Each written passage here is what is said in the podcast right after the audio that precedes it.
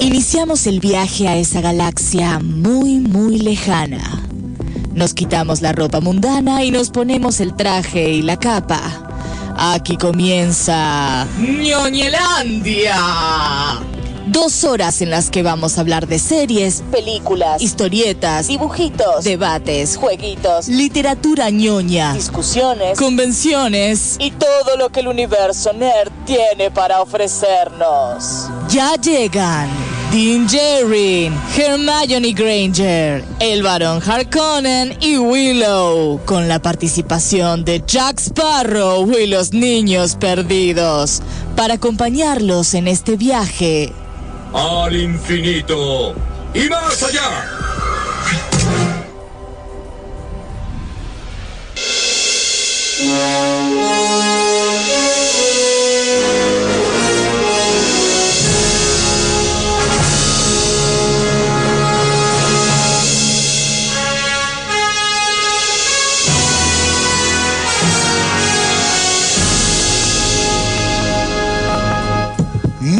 Buenas noches, ñoñes.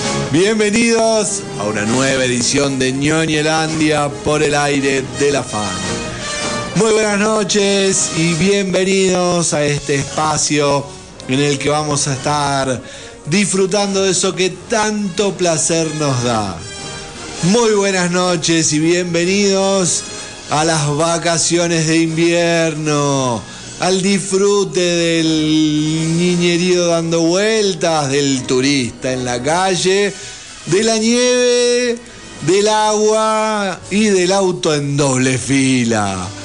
Pero para olvidarnos de todo eso y para que lo cotidiano se nos vaya como la nieve del viento, tenemos estos próximos 120 minutos de mucha ñoñez, de mucha nerdada, de mucha discusión y debate, porque empieza ñoñelandia. Mi nombre es Pablo Campolongo y por las próximas dos horas vamos a estar acompañándolos con un gran equipo de gentusas que hace tres años decidieron decir no nos vamos a juntar solamente a hablar boludeces, sino que también nos vamos a juntar a divertirnos y a compartir todo eso con ustedes.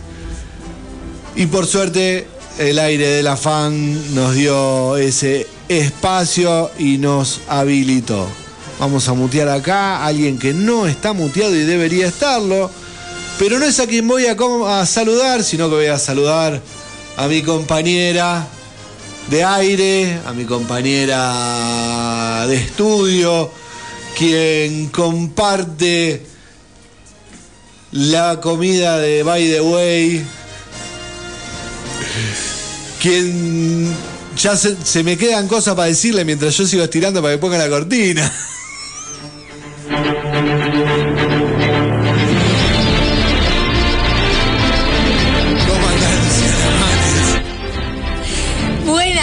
compañero. ¿Cómo le va? Me encanta el downgrade de que ahora se me asocia directamente con la comida. en una época era la académica, que le daba color, que le daba brillo. Y ahora la hamburguesa, señores, sí. Y bien que lo vale la hamburguesa de, de By the Way, ¿eh? Ojo.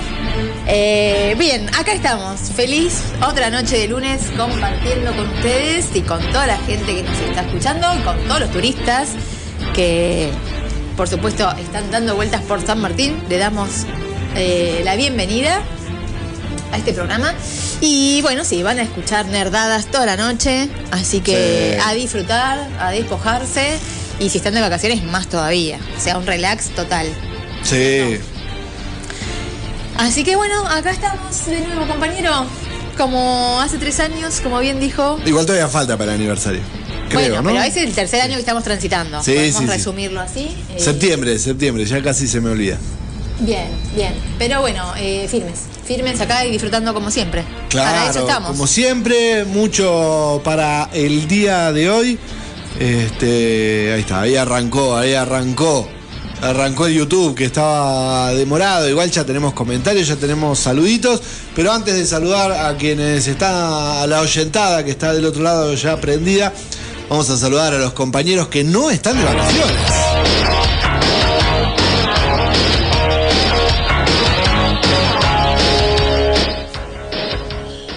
Así es, no estoy de vacaciones eh, y encima hoy prendí el horno, hoy me tocó cocinar. Che, pero se ve bárbaro eso. Sí, sí, es así, yo cocino bien, no hay con qué darle, pero no me gusta ahora de acá que vuelva a cocinar, tendría que esperar a, a ver cuándo lavo todo eso y cuando, cuando la cocina esté pulcra ahí de vuelta, arraso con todo y cocino. Eh, mira, muchos números privados me llaman, o no sé, se ve que están en campaña acá. Eh, ¿Cómo andan? Me, me causaba gracia porque eh, hablabas de, de- de que nosotros com- comentábamos estupideces y la radio se presta para sí, para la boludez, así que gracias Mario.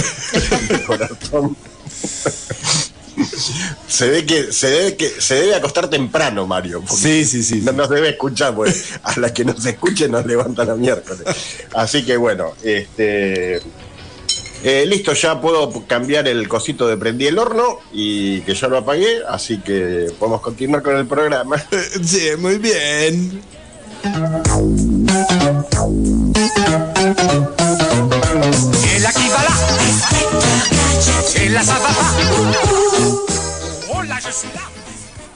¿Cómo te trata el subte, Juli?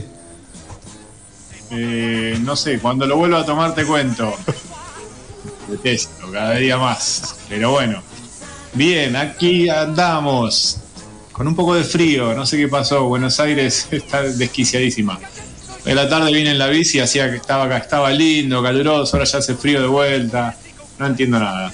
Pero bien, contento de estar una vez más con ustedes.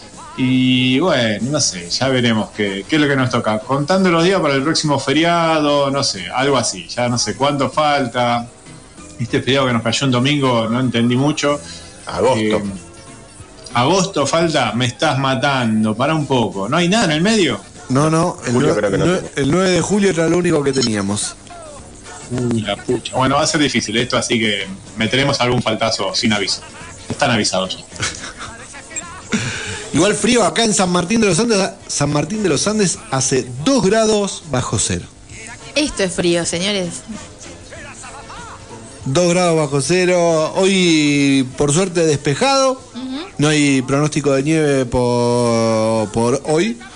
No va, no va a ser como los últimos dos lunes que nos fuimos con Nevada. Sí, es verdad. Este, hoy no. es más lindo tener, irse con nevada a tu casa que cagarte de frío acá con el- la humedad de miércoles que tenemos y venir en la bici tratando de no ponértela, ya sea contra un bondi, contra un auto, contra algún motoquero y vos haciendo equilibrio en el, el pavimento húmedo, hermoso Buenos Aires. Sigan quejándose de la humedad. Sí, la sí, yo prefiero la nieve acá. Y... Sí, sí, bienvenido el frío, la nieve, la lluvia, el viento Sí, y todo esto que bueno, que nos tiene acostumbrados, pero que amamos. En el fondo nos quejamos, pero de gusto, ¿no? Por supuesto, por supuesto, por supuesto.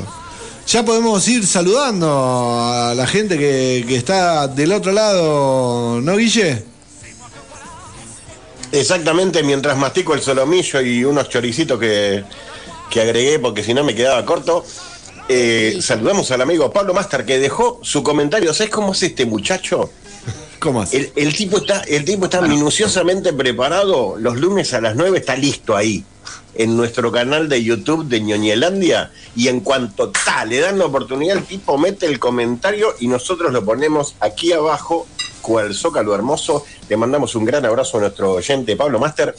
Y también puedes eh, mandar un mensaje de WhatsApp al 620063, 620063. eh, Y ahí nos podés mandar saludos, eh, quejarte, eh, participar de las discusiones, de los debates, hacer pedidos para alguna de nuestras secciones que tenemos en el programa, como la serie Oldie, la serie... que hoy tenemos serie Oldie. Sí, sí. Ah, muy bien, muy bien. Yo no lo puse en entredicho, otra gente sí, pero yo bueno, no lo pero ya puse. sabemos cómo es la gente. La gente es mala y comenta. ¿Viste? Vino, mirá. Viste, ¿Viste? Clash, chao. Eh, La gente es la muy gente es mala, mala, la gente es mala y habla. También pueden pedir eh, para el segmento conspiranoide, para el segmento de, de tecnología y de jueguitos, que hace mucho que no viene, eh, para el segmento de literatura ñoña, que mm, ya va a venir. Eh, ¿No? Hay cuatro juegos gratis para recomendar en Bueno. Steam. Opa. Pero no lo voy a hacer hoy. No, no lo vas a hacer, hoy, lo vas a hacer. No. Sí, lo vas a hacer. Uy, no me hables de Steam. Tenemos que hablar, sí. ¿Por qué? Porque ya me bajé dos jueguitos. Ah, ok, ok. No, no, no decimos nada. Después te cuento. Yo no tengo nada que ver, es lo único que decir. Eh, sí. no te laves las manos que vos tenés la mitad de la culpa. De uno de los dos. No, de los dos. Porque uno me lo recomendaste vos. Bien, y vamos a tener un programón, vamos a tener serie oldie como adelantamos, vamos a hablar de, de Nimona, la película de animación de Disney, de Netflix, perdón, vamos a ver si... Vamos a hacer un hueco muy especial para que Juli hable de Ted Lasso, porque no queremos que sea el próximo Europa más.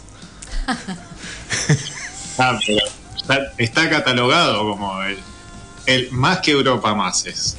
Este, igual no hay problema, eh. sigamos con el programa. Yo quiero escucharlos ahí muy a- eh, con muchas ganas. Quiero escuchar la serie de Oldie, no sé ah, qué y hoy, diablos. hoy Ah, traigo una serie mm, muy polémica. Upa, mirá, eh. Mirá lo que nos tiene. Bueno, Hoy va a ser. La oyentada que Bueno, se prepare, porque hoy va a sí. ser un día de polémicas. Sí. Vos ya planteaste un tema polémica. Vamos a. Seguramente eh, va a haber cruce en alguno de los comentarios. Así que yo creo que sería momento de comenzar el programa, ¿no? ¿Cómo no? Métale. ¿Qué hay para ver en San Martín de los Andes? En Ñoñelandia te contamos qué hay en la cartelera del Centro Cultural Cotesma.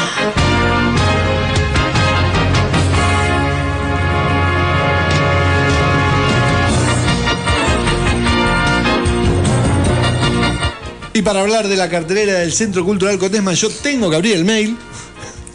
Y, eh, Sería bueno, sería bueno. Yo tengo que abrir el mail y Así contarles. hablamos con un poquito de conocimiento. del Claro, tema. que en el Centro Cultural Cotesma durante mm, el día de hoy no va a haber nada porque eh, los lunes está cerrado el Centro Cultural Cotesma, el cine no le abre los lunes, pero sí a partir de mañana, martes y miércoles van a ser los últimos días de esta tanda de cine. Recordemos que el cine cambia los jueves.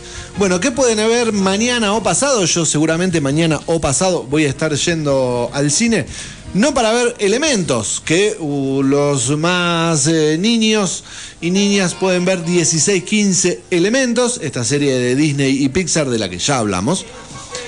Y a las 18.15 van a eh, se estrenó el jueves pasado Kraken vs Sirenas. Conoce a los Gilman, la nueva película de DreamWorks de los creadores de Shrek y cómo entrenar a tu dragón.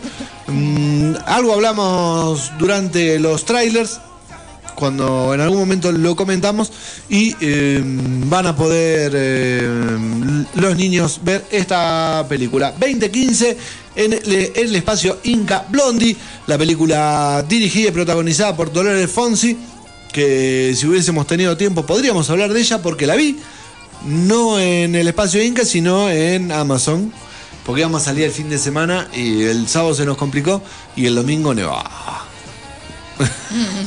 Ni daba. ni daba a salir ¿Qué tal? ¿Qué tal? Eh, bien, bien, la verdad es una película para ver. Es una linda película nacional. eh, mm, bastante cuadra con lo que es el cine argentino. Eh, está bien es muy amplio, ¿eh? Te cuadra con lo que es el cine argentino. Eh, película. Yo no sé si es una película costumbrista. Eh, después lo charlamos bien. Ah, ¿no? ok. No vengo preparado para hablar de la ok, película. otro día lo, te pido la columna para el otro. Sí, sí, sí. Y la recomendamos porque está en Amazon Prime Video para, para verla. Se estrenó en casi en simultáneo. Eh, últimos días para ver la ópera prima de Dolores Fonsi. Vayan a verla, está muy bien. Eh, una comedia para mayores de 13 años. Mm, Comedia, comedia, comedia, ¿no? Linda. Linda película. Y 2215, La Noche del Demonio 5, La Puerta Roja. Eh, para aquellos que la quieran ver, martes y miércoles subtitulada, o sea que en idioma original está muy bien. ¿Qué contarte de cómo está? Antes de contarte qué se va a estrenar el jueves, te voy a contar cómo estuvo el... los números. Bueno, ¿Por qué? Porque ¿sabes cuál fue la película más vista desde el estreno hasta hoy? Yo te conté cuáles fueron las cuatro películas que se vieron, ¿no? Yo estoy haciendo cuatro, Lu, cuatro películas que se vieron. Sí. Se estrenó, o sea, continuaba Elementos, se estrenó Kraken vs Sirenas, estamos por entrar en vacaciones de invierno. Eh, Blondie y eh, esta película del demonio. ¿Cuál fue la película más vista de las cuatro? elementos. It's me, Mario. No. No, de estas cuatro. De estas cuatro películas, Elementos no. en Elementos. San Martín de los Andes. Eh, Ya te descarté elementos. la segunda que dijiste, Y está Elementos, Kraken vs Sirenas, Blondie o La Noche del Demonio 5. la del Kraken. Kraken Mm, versus. No. Bueno, el... Ay, La noche dos, del qué demonio. nervios. No. Blondie. Blondie. La película más vista en San Martín de los Andes este fin de semana fue Blondie. Bueno, Después la seguí, la. conocemos un montón. Y el espacio, eh, de- el espacio Inca va mucho. Eh, mm, la siguió La Noche del Demonio y, mm, Kraken vs Sirenas. Bien, Mirá exactamente al revés de como se lo Al revés. Me encanta porque Exactamente, al revés. Igual, eh, Kraken vs Sirenas es la única película de todas estas que uno va a poder seguir viendo porque continúa una semana más. El jueves llega el gran estreno, el, uno de los grandes tanques del 2023, una de las grandes películas muy esperada. Misión Imposible 7 se va a estar estrenando este jueves. Tremenda. Y eh, en el espacio Inca van a estar estrenando la famosa invasión de los osos de Sicilia. No sé, pero ¿Qué? ¿Eh? la famosa invasión de los ojos de Sicilia es la película que se va a estar eh, estrenando en el espacio Inca en San Martín de los Andes.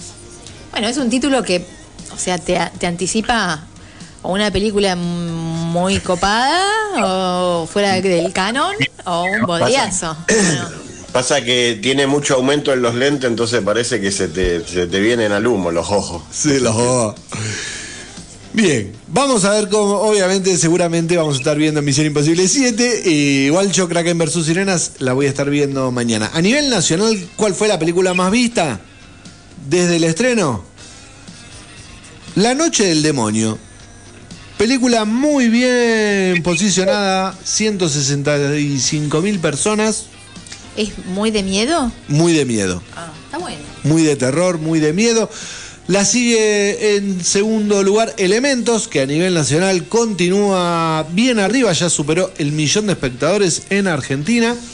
A la película que en tercer lugar, no tan bien en la taquilla, porque viene ahí naufragando, pero se mantiene Indiana Jones. Ay, y- la vi.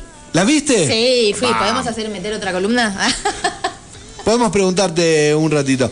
En cuarto lugar, Casi Muerta. Y después eh, Transformers, con 700.000. Kraken versus Sirenas, parece que naufraga, no le está yendo para nada bien. Flash sigue en el top 10, pero ahí. No va a llegar al millón de Arañando. no va a llegar al millón de espectadores. Bueno. Porque Spider-Man atrás del sigue ahí, este, casi que la pasa, Sirenita todavía está. Y Rápido y Furioso 10 está en el puesto número 10. Esas últimas le van a pisar, pasar el trapo a Flash seguramente un rato más. En- sí, en cualquier momento, sí, trepitoso. Bueno, pero bueno, ya sabíamos. Se veía, Sí, sí, sí, sí, sí. se veía venir. Se veía venir que Flash no iba a funcionar. ¿Y cuándo les dije que iba a estar eh, Flash en HBO? Ya me olvidé. 18 no, llega. No, no es una fecha que, que quiera recordar particularmente, así que no, no la retuve. Pero bueno, 18 dice el compañero. Sí, sí, porque ya. Es más, en Estados Unidos están diciendo que ya la semana que viene sale de todos los, los cines. No va a llegar a recaudar. Incluso estaban. Hoy leí que ya están analizando que si no la estrenaban, perdían menos plata Claro. que habiéndola estrenado. un desastre. Es probable. Un desastre DC. Pero por lo pronto en San Martín de los Andes, como les decía, eh, la próxima, el jueves, estreno mundial de Misión Imposible 7 y la otra semana ya llegan Oppenheimer y Barbie. Barbie. Vamos ah, a ver. ¿viste todos los memes de las dos películas juntas? Como haciendo la publicidad de las dos películas juntas.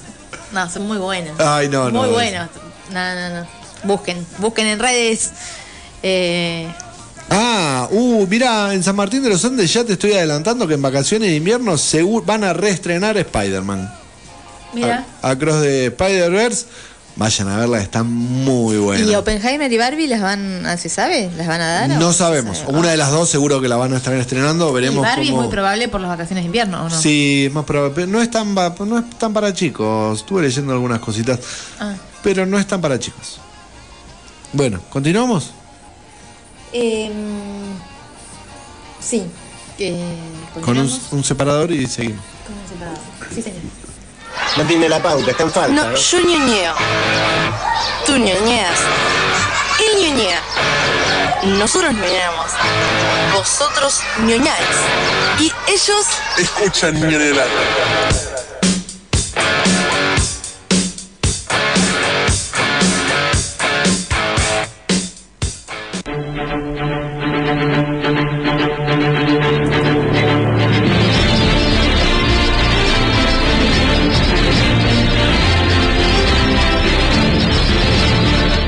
Ahí abrió la pauta. No, ya la había abierto.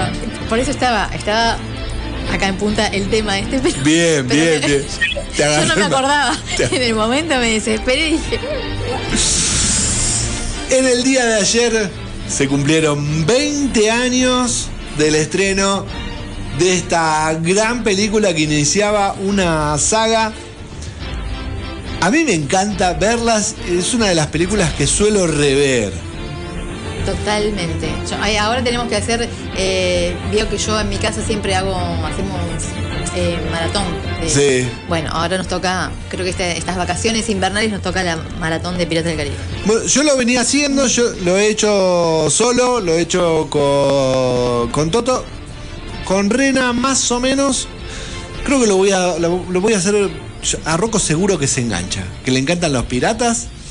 Para los desprevenidos y las desprevenidas que miran con cara de, qué estamos hablando, Piratas del Caribe, La maldición del Perla Negra, esta película que, como decíamos, se estrenó allá por el 2003, claro, cumplió 20 años, estamos en 2023, 2003, un 9 de julio se estrenaba a nivel, nivel mundial, dirigida por Gore Verbinski, cinco nominaciones a los Oscar tuvo. Mira vos. Una No. tiene que ser por la música, de una. Sí. Es una banda, pero Eh. espectacular. Porque estamos acostumbrados a los temas más, este, los más conocidos, pero la banda entera es genial. Una muy buena pieza musical tenía. Y tiene varias particularidades. Una, que es una película que está basada en un juego, no, no en un jueguito, en una atracción de un parque de diversiones. Porque eh, en Disney World hay una atracción que es un paseo que se llama el Piratas del Caribe. Bueno, la historia surge de ahí. Ah, de yo ese pensé que era al revés. Tengo menos Disney. No, el- la atracción del juego data de la década del 70. Vos. Y este, la película está como inspirada en toda esa gráfica de, eh, de la atracción del parque de diversiones. Por eso eh, tiene como esa gran particularidad. Es una película que tuvo muchas escrituras y muchas reescrituras porque no tenía una base Claro. firme eh, detrás. Sin contar con que el- uno de los grandes atractivos de la película es el protagónico, ¿sí? el personaje de Johnny Depp, quien eh, hace del pirata Jack Sparrow. Y que sin dudas le aportó, mm, Le al personaje cosas que no tenía en, en- en la propuesta original, ¿no? Como que le- se lo, se lo Sí. apropió y le dio.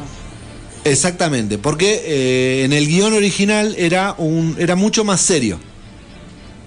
Era, era un pirata un poco más serio, más allá que le- creo que la, idea- la idea era que sea una película de aventura, pero era mucho más serio. Johnny Depp se inspiró. ¿En quién se inspiró para hacer de, de Jack Sparrow? Keith Richards. Eh, eh, sí, sí, sí, sí. Por- Estoy hablando sin saber igual. bueno, pero igual No, después, bueno, esto sí, sí, después pero- lo retomaron, Claro, porque incluso sí, aparece en una de Claro, las películas. es el padre. que aparece como el padre, que es como, que efectivamente es el padre del personaje, porque eh, es como que tienen esa cosa de rockero. Bueno, él es, Johnny Depp es eso, es un poco rockero. Ahora de hecho se está dedicando mucho a la música. Sí, exactamente. Y eh, también tuvo en esa, en esa primera película muchas licencias para la improvisación, que es lo que permitió formar ese carácter Hmm. del personaje. No era, eh, no fue pensado para él el papel, ni él fue la primera opción. Algunos nombres, Matthew McConaughey, Carl Ewells, no sé quién es, Christopher Walken, Jim Carrey, Michael Keaton y Hugh Jackman. Ay, todo re, re distinto. Yo no lo veo ninguno. No, no, no los ves. Lo que pasa es que tiene esto, él impregna tanto los personajes y por ahí, digamos, medio que impregna a todos un poco de la misma manera. Sí, Y sí, vos sí. ves después, bueno, Charlie, la fábrica de chocolate, este, y empezás a ver, bueno. eh, Tiene mucho de, sí. de- de Eh. él como su impronta. Claro. Que, eh, y en realidad ninguno de los personajes que de los personajes que vimos en esta película y que son los como los principales de la saga fue la primera opción. Mira vos. Ninguno. Re loco. Eh, Keira eh, que- Knightley. 10 que tenía 17 años cuando arrancó, tampoco. Algunos de, los de- de las actrices que estaban pensadas para ese personaje eran Jessica Alba Mm. y Amanda Bynes. No, no a Jessica Alba si la conozco. Sí, sí. Eh, eh, para el papel de Orlando Bloom, eh, algunos de los que estaban, algunos nombres eran Jude Law, Christian Bale, Toby Maguire o mm, Heath Ledger, el guasón de Mm, Ajá. y otro gran personaje que es el Capitán Barbosa. Sí, nada, tremendo. Barbosa es muy bueno. El- la primera opción, ¿sabes quién era? No. Robert De Niro. Bueno, está bien. Está bien. Está, está bien, está bien. Sí. Bueno, así que esta fue como una, una pequeña efemérides, una película que costó 140 millones de dólares y recaudó 650 millones de dólares, lo que permi- permitió catapultar cinco películas. Piratas del Caribe, La maldición del Perla Negra, El cofre de la muerte, la segunda. En el fin del mundo, la tercera. Navegando en aguas misteriosas. Y eh, La venganza de Salazar. Son las cinco películas, ¿no? ¿Conté bien? Una, dos, tres, cuatro, cinco. Las cinco películas, ya la última Mm. veníamos como remándola él solo. Sí, sí, sí. Hubo ahí un bajón. Y bueno, y después una sexta que quedó ahí. la sexta trunca que quedó ahí, que primero no le iban a hacer, que incluso pensaron, había una idea de hacer un reboot protagonizada por Margot Robbie. ¿Te acordás? Lo comentamos y nosotros acá le bajamos el pulgar de una. Totalmente. Amo a Margot. Robbie, pero no daba. No daba ni ahí. Así que no sabemos qué va a suceder con esta franquicia que cada tanto reflota, que sí que no, a partir de que Es Johnny que es Depp... un tema súper atractivo para Sí. chicos y grandes, o sea, los piratas, la isla, el mar, el perla negra, el kraken, pero sí, dame mil. Hagan algo, hagan algo, gente de Disney. Disney vuelvan con Piratas del Caribe. Nos vamos. ¿Vamos a buscar la comida? Sí, señor. Pero antes... Claro, exactamente. Vos sabés que los reptiles llegan a HBO Max, la icónica serie de ciencia ficción B, Invasión Extraterrestre, aterriza en el streaming. Lo hace en tres volúmenes, como si fueran diferentes, pero es el continuado. Primero habría que ver B, la miniserie, que tiene dos capítulos de hora y media, y después sigue B, con 19 capítulos de 40 minutos, y cerraría Batalla Final B, con tres capítulos de hora y media. Esto va a salir por ñoñelanda. Open Gangnam Style. Gangnam Style.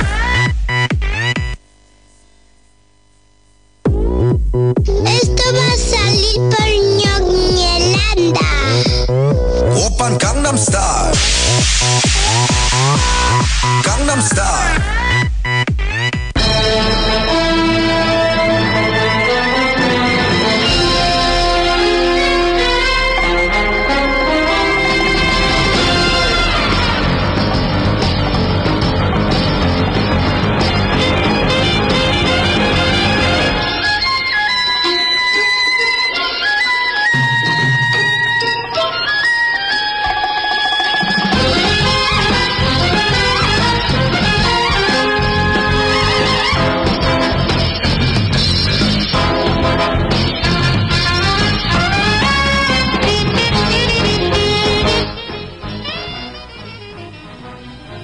Acá está, me confundí de botón. Seguimos en el aire de la fan. Seguimos en Ñoñelandia. Ahí estamos. ¿Me escucha, compañero? Yo no los escucho. Si no me hablan, no los escucho. Ya, es que estamos muteados. Ah, claro, bueno, si están muteados no los voy a escuchar nunca. Estamos aquí acompañándolos. Eh, me senté un ratito en el sillón. Este, por, la comida, ¿no? por cuestiones alimenticias. Este, así que lo vale. Pero le recordamos a la oyentada que se puede comunicar con nosotros, ¿no es así? Exactamente, al 620063, 620063 o dejar en nuestro canal de YouTube Ñoñelandia, programa 133, dejan un comentario y aparece cual Zócalo aquí en vivo. ¿Cuál zócalo del sec del mundo? Em, la gente está. Tenemos que hacer un día un programa de cocina, eh, porque estamos... Hoy se presta, hoy se presta. Sí, Hoy hoy estamos Exacto, sí, hoy to- totalmente.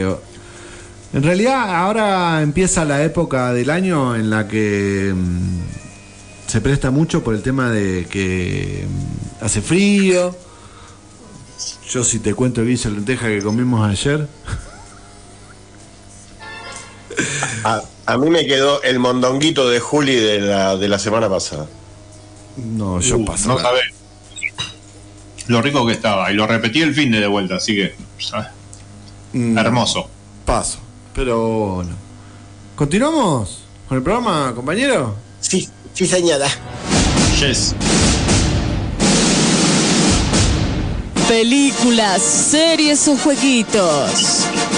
Lo que se viene en cine o streaming, te lo acercamos en Ñoñelandia.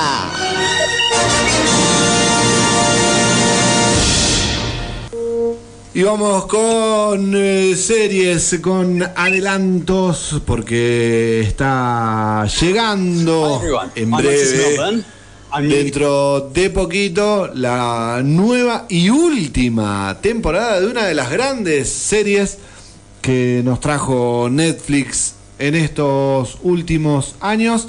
Estamos hablando de Sex Education, esta película protagonizada por Asa Butler, este, por Gilli- Gillian Anderson, la queridísima Scully, y un contingente de personajes que están acompañando a estos dos en esta serie eh, que está ubicada geográficamente en Inglaterra y que el compañero Delgado también la ha visto mucho y le encanta.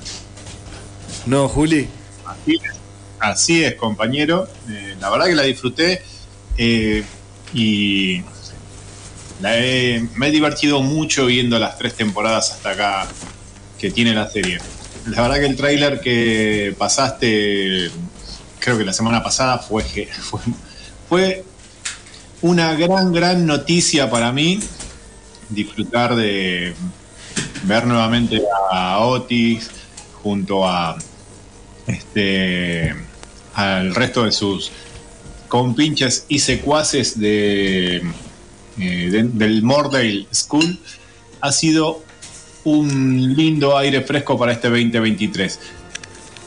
Cuarta temporada los habíamos dejado en que eh, al final de la tercera temporada había cerrado la escuela donde ellos iban a Mordell y tenían que buscar un nuevo destino para completar sus estudios. Eh, y en este primer tráiler que vemos, un grupo de ellos ha ido a recalar a otro instituto secundario y va a estar haciendo la presentación de cada uno de ellos. Y Otis se presenta como Otis sabe hacerlo, ¿no? Metiendo la pata.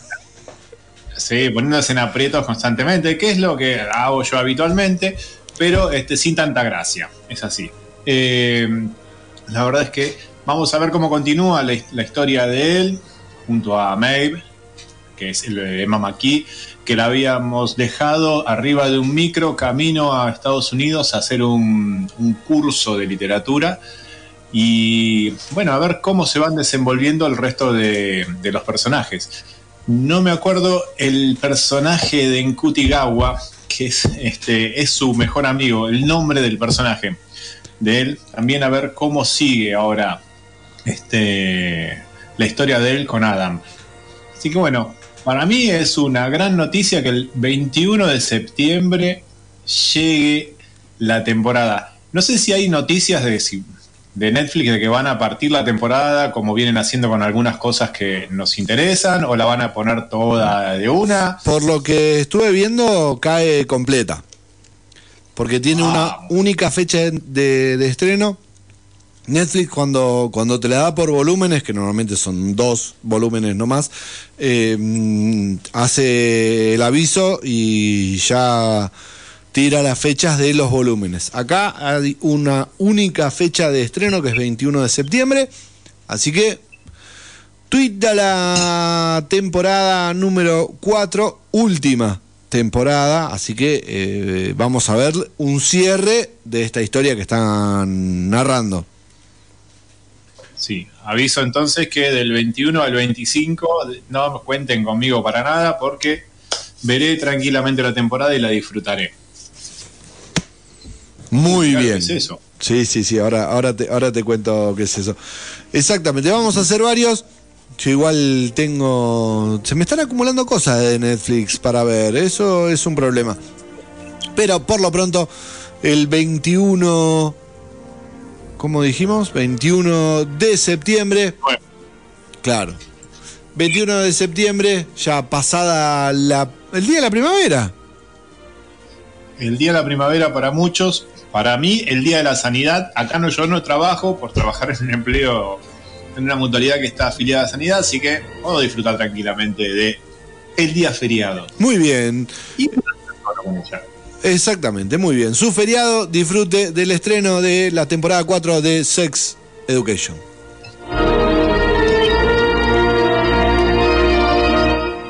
A lo que sigue. El séptimo arte también es nuestra pasión. Por eso lo analizamos hasta el cansancio. Películas en Ñoñelandia.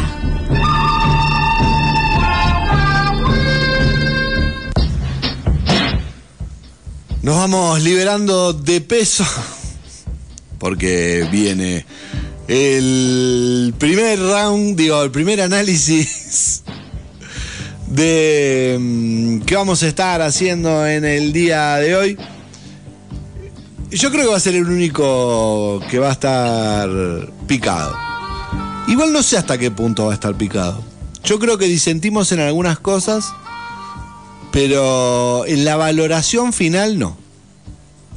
Yo creo que si le ponemos un. Estamos hablando, vamos a hablar de una película, y uno cuando por ahí hace un análisis dice, bueno, le doy un 5 de 10, es dar un número. Yo creo que en la valoración final no vamos a estar en desacuerdo. No, igual no dije que le doy un 5, estoy ejemplificando de en lo de este, pero si uno le da una valoración es un número. Pero igual vamos seguramente vamos a discutir porque de eso se trata también este programa. Vamos a, a iniciar nuestro segmento de análisis de película posicionándonos en una sola película, porque es lo que solemos hacer. Hace poquitito nada más, no tengo fechas, se me fueron las fechas porque apareció de golpe, pero... 30, 30 de junio. 30 de junio, hace 10 días nada más, estrenóse en Netflix Nimona, una película de animación la cual este, mm, el compañero Guille ya la tenía lista el fin de semana, el programa pasado, pero decidí, queríamos hacer otra cosa más, algo más completo y lo pateamos para hoy el programa, por lo menos para tener un par más que la hayamos visto. Lo que yo quería hacer no pude, sí. Eh, que no hayas visto los últimos 18 minutos eh, no quiere decir que no la hayas visto. Hay ocho que son de, de- de créditos, así que no cuenta. Claro. Me Hasta- sorprendió eso de hacer algo más completo. Nos salió bien, mirá. Claro. Pareciera que Mirá, uno de cuatro no es lo mismo que tres de cuatro. Ya eso es más completo. Igual lo que yo quería que, que, que lo comenten las chicas no lo pudimos hacer. Con las chicas me refiero a, este, a Renata y Sofi. Este, ya lo voy a lograr en algún momento que hagan algo en conjunto esas chicas. Bien. Eh, detalles técnicos de la producción te los debo. De quién es y todas esas cuestiones. Estaba esperando acá que el compañero Delgado deje de masticar y nos lo diga. Eh, sí, detalles técnicos. La película es de es un cómic, está basada en el cómic de N.D. Stevenson, que es una ilustradora y guionista de cómics estadounidense. Es quien realizó la última adaptación de Shire, las princesas del poder, que está en Netflix, que tiene cinco temporadas. Este, y tiene también otra, otro cómic por el que también ganó un premio, por Nimona y Leñadoras ganó uno de los premios. eh, Leñadora se llama, que son del 2015, 2016, creo que por ahí. Eh, estos son los eh, datos así técnicos. La productora que la lleva adelante es Anapurna, que me llamó la, la atención cuando la vi al inicio de la, de la cinta, que está nos tiene acostumbrado a hacer este tipo de, de cómics eh, en donde mezcla lo futurista, lo medieval eh, y cuentas estas, estas historias que tienen ahí un, como un anclaje en alguna especie de fábula. Me hizo acordar mucho a una película que le había visto también a Anapurna, que era una leyenda eh, de Irlanda hace unos años, que se me fue el nombre de la cabeza, como siempre. Eh, esto de comer, hablar y pensar no es para mí, como ya lo sabrán. Pero eh, es una buena productora que nos, tiene acostumbrado a darnos este tipo de, de historias. La película está, como dice bien el compañero Juli, está ambientada en un universo medieval, pero altamente tecnificado. Eh, tiene una introducción en la cual eh, cuenta que apareció un monstruo, una mujer lo enfrentó, lo derrotó y a partir de ahí este, empezó a, mm, armar una guardia de mm, caballeros, eh, la cual debía cuidar el reino de los monstruos y a partir de, de ese centro se arma toda una fortaleza y una ciudad que crece durante mil años y se tecnifica. Y tiene esto que dice muy bien que es una de las cosas que me gustó eh, llamándome la atención de generar un, un universo muy bien siglo XXI, pero desde una postura mm, ciertamente medieval. ¿No? Donde, bueno, el, el conflicto se suscita cuando están por nombrar como eh, caballero a un joven que es de clase trabajadora, es de clase humilde, y en el momento que lo van a, mm, a- no me acuerdo cómo se, tiene un nombre cuando le pasan la cabeza. Estoy voy a contar el nudo de la película, nada más. Lo declaran caballero. Eso, cuando lo declara caballero, Puma eh, mata a la reina. Empieza el- Eh, empieza el conflicto y a partir de ahí toda la situación conflictiva en la cual, algo que ya habíamos visto en el tráiler, conoce a una personaje que es Nimona, que es una niña que es una cambiaformas. Todo esto lo vimos, esto está en el tráiler. En el tráiler no nos muestran qué es la situación de conflicto, sino que nos muestra a este mm, supuesto villano y eh, a su creciente secuaz, que es esta cambiaformas. ¿No? Bien. Ahora le, le voy a dar Sí, paso al compañero, al compañero Guille que todavía no metió bocado. Tengo, tengo aquí eh, con presente de, de- de su abogada que no, no quiere salir al aire, pero va a responder en esta humilde ronda de prensa, va a responder unas preguntas. Bien, Sofi, ¿qué te pareció la película? Del 1 al 10, ¿cuánto te gustó la película? Es un, es un 8. ¿Un 8? ¿Se, se escucha? Sí, sí, sí. Fuerte y claro. Es La- un 8. Un 8. ¿Y qué fue lo que, lo que más te gustó o lo que menos te gustó? O... Eh, lo que no me gustó tanto es que no, no explicaban muy bien la historia, tampoco lo de Nimona y todo eso. Cómo fue creada o, y por qué se quería vengar la directora y todo eso. Bien. ¿Y qué fue lo que más te gustó? Lo, lo, lo que más me gustó de la película era cuando eh, Nimona se había transformado en un bebé no, para, no molestar al pibe. Y otra cosa que más eh, me interesó en la película fue cómo la directora traicionó a Pallister. Eso me pareció muy interesante. Bueno. Eh, bien, bien. Concordamos, después más adelante diré, diré mi puntuación. Eh, sí, la película eh, cuando salió ya, sal- ya salió DOA como el, el inicio de Friends, muer- casi muerta al, al- al salir. Vaya, te muteaste, Guille. Ahí está. Ahí está. había mucha- muchas críticas negativas que quisieron medio mufar a la peli. Eh, la peli. La peli de todas maneras logró, logró calar en Netflix. Se decía que se la habían ofrecido a Disney y demás y la rechazaron. Logró colar en Netflix. Yo creo que la vimos desde que, la, desde que apareció el 30 de junio, la habremos visto cinco veces, siete veces ya. Es, es una película muy buena, muy recomendable. La, la calidad de los dibujos me encantó, me encantó. Eh, la película no tiene, es- está buena como decía Pablo, clásica película para chicos, vos tenés que hacer una, una introducción de darles el, cómo, cómo, de qué va a venir la historia. La historia es bastante simple.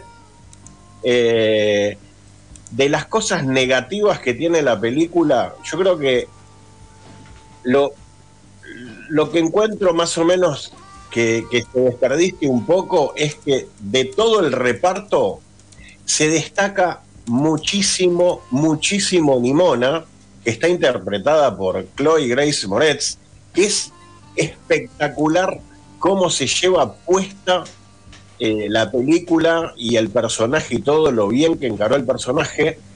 La película tiene eh, ciertos gags bastante divertidos, pero es como que opacó, al- opacó a todo el resto, opacó al resto del elenco.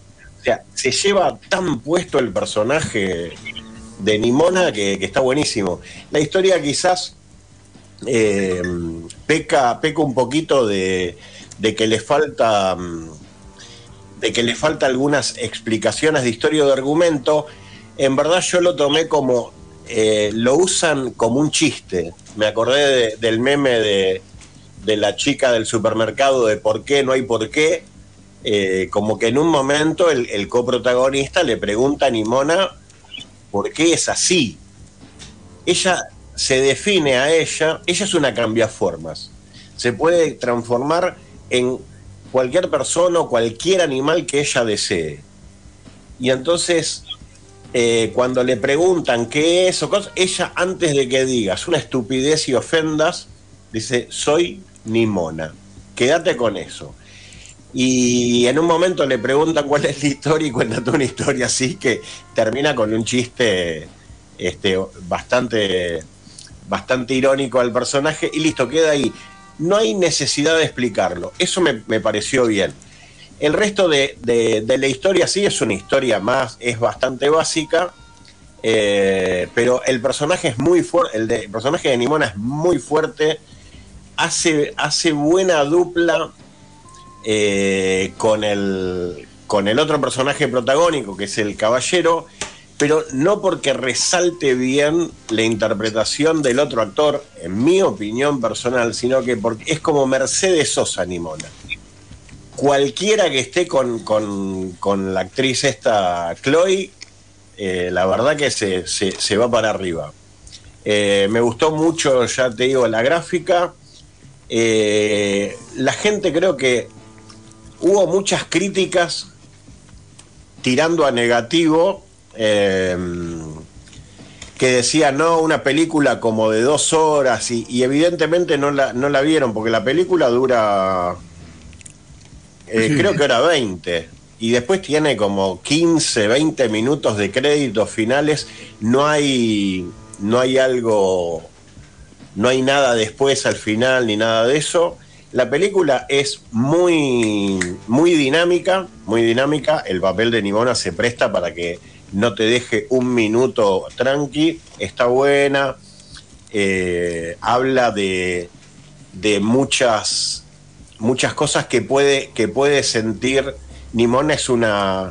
se la ve como una, como una adolescente. Entonces también quizás algunas experiencias que puedan sentir los chicos en la adolescencia de no estar cómodos con, con, su cuerpo o, con ciertas cosas, hace que, que se identifiquen con Nimona.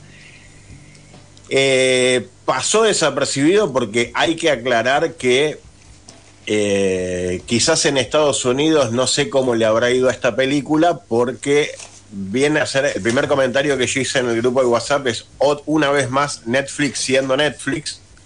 Eh, la historia tiene una, una pareja de dos caballeros eh, y también es como que cumplen el requisito de, los estándares de hoy en día que tienen que tener las películas para ser nominadas al Oscar. Una persona de color, una, una historia gay y bla, bla, bla, bla. Y más de lo mismo que muchachos cansan, cansan, cansan, bastante cansan. Pero cuando, cuando la, la trama está buena, listo, está perfecto. Acá la trama no se destaca, pero ya te digo, para mí le doy un 400 sobre 10 porque Chloe Grace Moretz se roba la película. Es un personaje que le calzó al dedo, justito, justito. El personaje es extremadamente divertido, extremadamente divertido. Eh, así que yo cierro la película con, con un 8 también. Justo la misma calificación que le había puesto mi hija. No le pongo un 10, no porque, porque hoy en día todas las historias sean iguales, sino que le faltó, le faltó, mm, le faltó una, una, una historia un poquito más, ponerle un poquito más de onda. Era bastante básica, bastante básica. Eh, cumple con todo lo que tiene que cumplir, está bien, pero también el personaje Nimona es muy fuerte y los demás personajes quedaron bastante opacos, bastante opacos.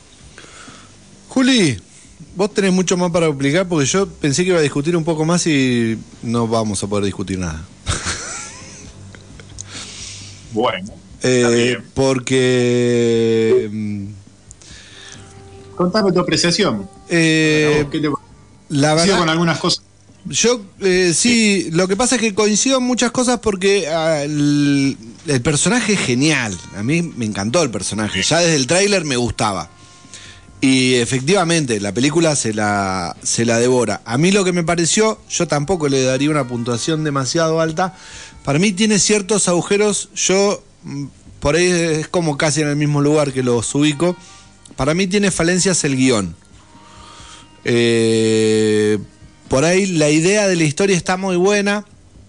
Yo la, la cuestión esta de, mm, de perspectiva de género, que tiene que ver con una cuestión de mm, eh, de aceptación y de este, esto de lo diferente, lo ubico en quién es eh, la creadora de la historia original. ¿sí? Tiene muchas, en ese lugar tiene ciertas similitudes con, este, mm, con la, esa adaptación de Shira de, de Netflix. Así que si lo vemos desde ese lado, tiene que ver con eso y no con una generalidad de Hollywood respecto a eh, lo que tiene que seguir. Por eso, yo me parece que es algo que hay que descartarlo de- del panel de, de discusión y mm, sí me centraría en que tiene ciertos huecos en el guion que hacen que eh, te quedes como pensando, ¿y esto de dónde sale? ¿Qué es lo que decía Sofi? ¿Y esto de dónde sale? Ese y esto de dónde sale son como pequeños huecos que tiene la historia que, que harían que la película sea fenomenal. ¿Por qué? Porque sumado a una excelente interpretación y un personaje tan fuerte como es el de Nimona, podrían hacer que los otros personajes estén un poco más a la altura y la historia cierre completamente y no tenga huecos, que es lo que me parece que tiene la historia al final.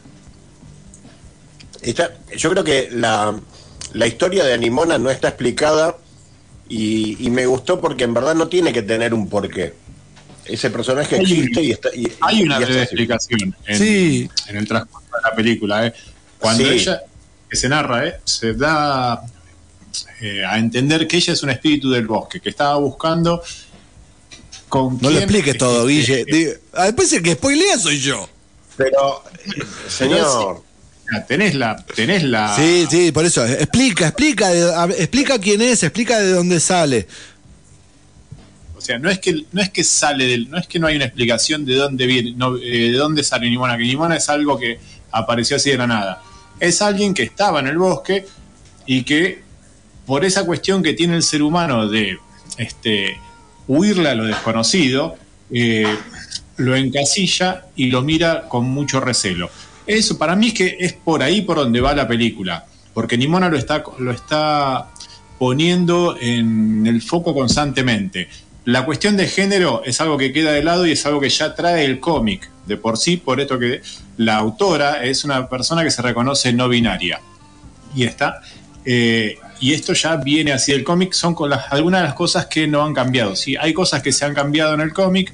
eh, yo leí, no leí el cómic, he leído bastante en estos días sobre cómo es el cómic. Eh, y hay cosas que han cambiado, eh, pero también para hacer la historia más dinámica y contarla para otro tipo de público. El cómic es mucho más sanguinario, Nimona está queriendo acá desmembrar constantemente y Ballister está conteniéndola, lo cual hace muy divertida esa, Esa este, dupla. Esa dupla, esa dicotomía entre ellos. No, pará, no, no vamos a, ah, vamos a desmembrar y a, hacer, a sembrar el caos. Esa cuestión anárquica que trae Nimona, que está buenísima. eh, en las imágenes que uno puede ver en, este, en la internet del cómic, está genial. Nosotros lo podemos leer tranquilamente y ver y disfrutar. Ahora, dale el cómic a Sofi, dale el cómic a Rena y vamos a tener problema mañana este, los tres. Entonces, creo que lo que se buscó acá es hacer algo más, un producto más para niños. Y para mí la historia, si bien es cierto que tiene sus huecos, eh, para mí es una historia que transcurre muy dinámicamente, porque no te das cuenta el tiempo que pasa. Es rapidísima. Cuando te diste cuenta, pasó una hora cuarenta y pareciera como que te sentaste hace 20 minutos a verla. Es genial la interpretación de, de Chloe, More, Clay- eh, Chloe Grace Grace Moretz. Moretz. Ahí va, Moretz, eh, del personaje de Nimona. La verdad que verlo con las voces originales, Garpo Monton Riz Ahmed, hace un buen laburo. Pero es cierto que acá la centralidad de la historia está en ella y en la cuestión de la no aceptación del, del humano de aquello que es distinto, del otro. Esa cuestión de mirar distinto al otro, lo otro que eh, eh, al monstruo. Y que hacia eso es a donde apunta la película. A Claro, cambiar, Hay cambiar ese- siete, siete mil películas con Está esa. Con Está esa. mm, Con ese Hay guiño. 7.000 películas y va a haber, va a haber otras 7.000 películas más y otros 7.000 cómics más este, sacándote eh, este tema a relucir. ¿Por qué? Porque es algo que todavía está eh, presente y que todavía hace mucha mella en nuestra sociedad. Y me parece que no está mal traerlo, que haya hecho una, una película muy dinámica, muy entretenida, porque a los chicos les encanta. Este, lo que los pibes la disfrutan. Vos la viste Es cuatro o que- cinco veces con Sofi. Yo la verdad que si la termino ahora y el fin de semana arranco de vuelta.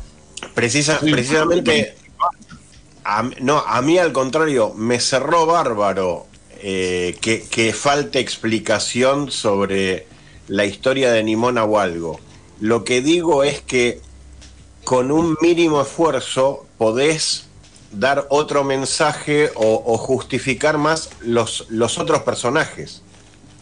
O sea, de lo único que se habla es de, es de Nimona y entonces todo lo demás parece de relleno, ¿entendés? Puedes hacer un montón de cosas. Tenés así, es, es muy rápido eh, que explican como eh, la historia tipo de, de un Robin Hood o de alguien, de que cualquier persona, no importa que no venga de una que no tenga sangre azul o sangre real, cualquiera puede ser un caballero de la reina. Eso está, viste, muy, muy rapidito, se menciona y listo, y después se, se deja de lado muy rápidamente. Ahí también tenían, si bien está hiper trillado, podrían haber eh, dado un guioncito más a esa parte y ahí fortalecían el otro papel protagónico.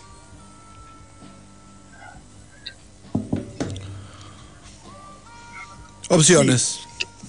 El bache. El bache, opciones. No, fue un bache, no fue un bache, fue un momento así de reflexión porque son opciones eh, que tiene que ver un poco con esto de posturas. Eh, para mí igual, eh, mm, eh, ah, bueno, igual yo ya lo dije, así que para qué repetir lo que ya dije.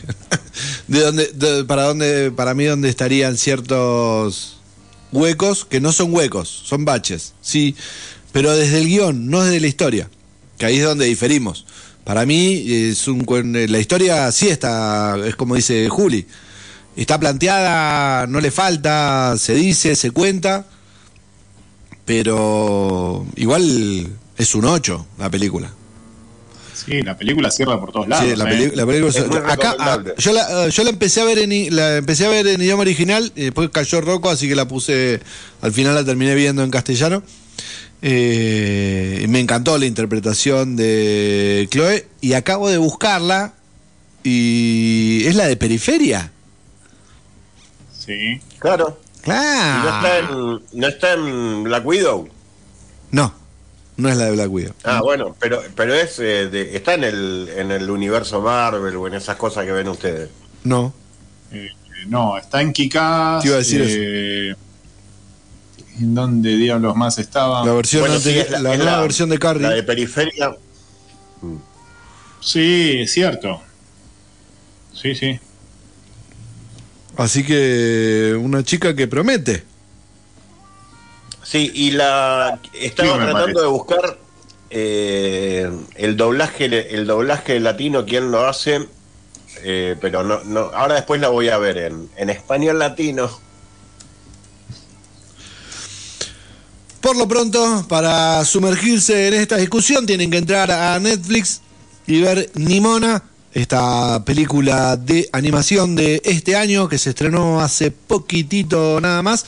Y eh, para los más atrevidos y mayores de 18 años, la recomendación de ver y leer el cómic de Nimona que como decía el compañero Delgado, voy a poner Nimona Comic, porque no me acuerdo el nombre de la autora. N.D. Stevenson. Stevens. Ahí está. De, O Nate Stevenson. sí, eh, N.D. Steven. El, mm, ¿Cómo se llama? Tiene la misma estética. Sí, es muy similar. Tiene la misma estética. Eh, creo que me va a gustar el cómic.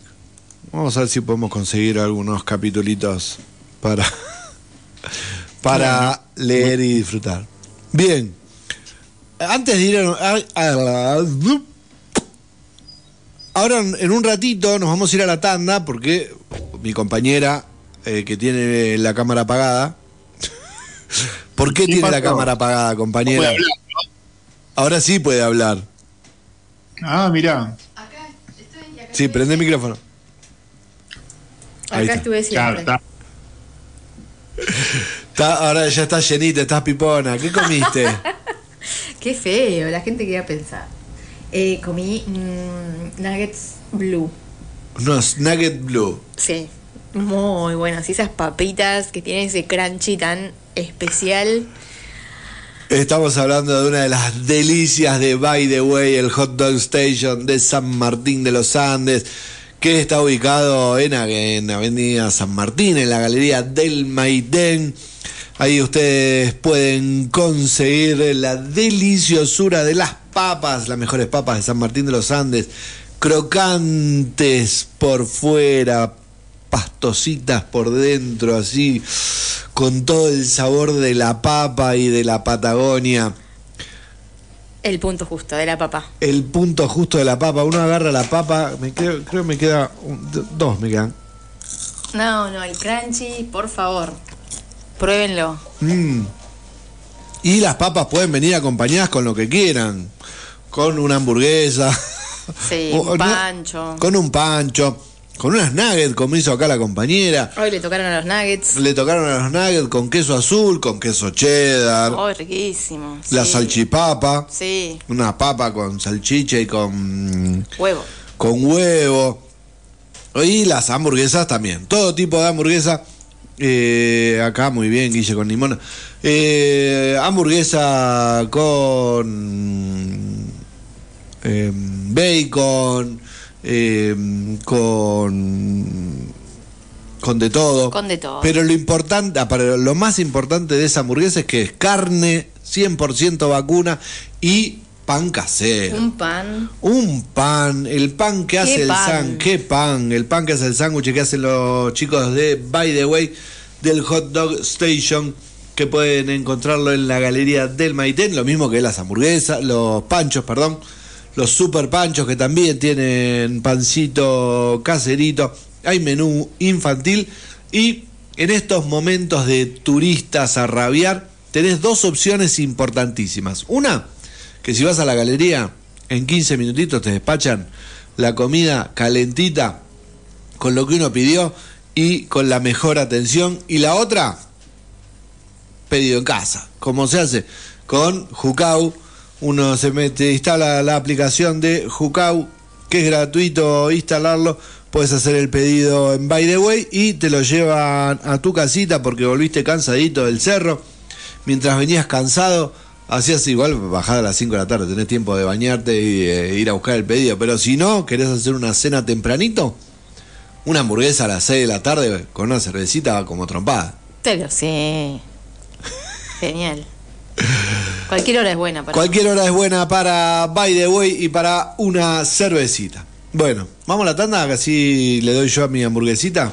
¿Cómo no? Espera un momento porque acabo de leer, porque digo, ¿quién, es, ¿quién hizo los dibujos de Nimona? Lo hizo una empresa que se llama Blue Sky Studios, que en su momento Disney la compró para cerrarla, con la excusa de, no, uh, la pandemia, Blue, cerrar. Macanudo. Te sacaron esta película y casi te, te hacen cosas. Eh, sí, eh, lo que tendría que decir es que Dune 2 podría durar mucho más que la primera parte. Igual a nosotros eso no nos molesta. La secuela de la adaptación de la obra de Frank Herbert a cargo de Denis Villeneuve llega a los cines en noviembre de este año, señora, señor, según el sitio World of Real. El corte actual de la película es de 3 horas con 15 minutos, así que tenete la, el, la palangana a mano, aunque claro, de acá al estreno podría modificarse, pero es posible que sea bastante más larga que la primera entrega, con una duración, con la primera que fue una duración de 2 horas 35 minutos. Y ahora 3 horas 15. Wow. Yo ñoñeo. Tú ñoñeas. Él ñoñea. Nosotros ñoñamos. Vosotros ñoñáis. Y ellos escuchan ñoñelandia.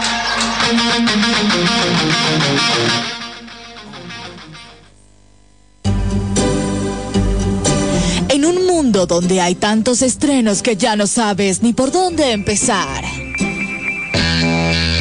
Llega un programa que va a salvarte la situación. Ñoñelandia.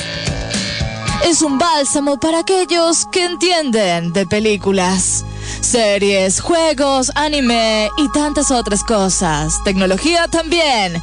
No te pierdas. Ñoñelandia. Por el aire de la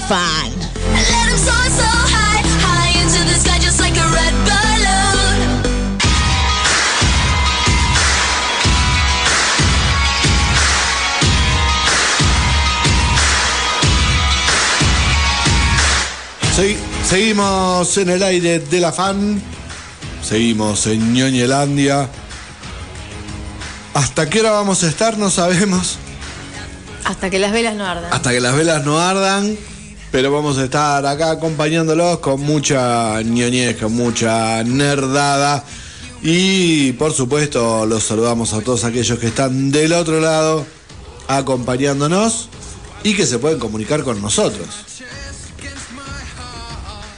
Exactamente al 620063, 620063 o dejar su mensaje en nuestro canal de YouTube Nielandia, programa 133 y nosotros lo hacemos aparecer en vivo. Viste, tiré un adelantito de. Salió otra pseudo pastillita adelantito de la nueva temporada de. mm, The Voice. Bueno, no importa, eso lo charlamos después. Eh, yo porque estaba justo la cortina. Claro, sí, sí, pero. Sí, pues aparte creo que está. eh, bueno, vamos con- hablando de adelantos. ¿Vamos con los adelantos? Vamos.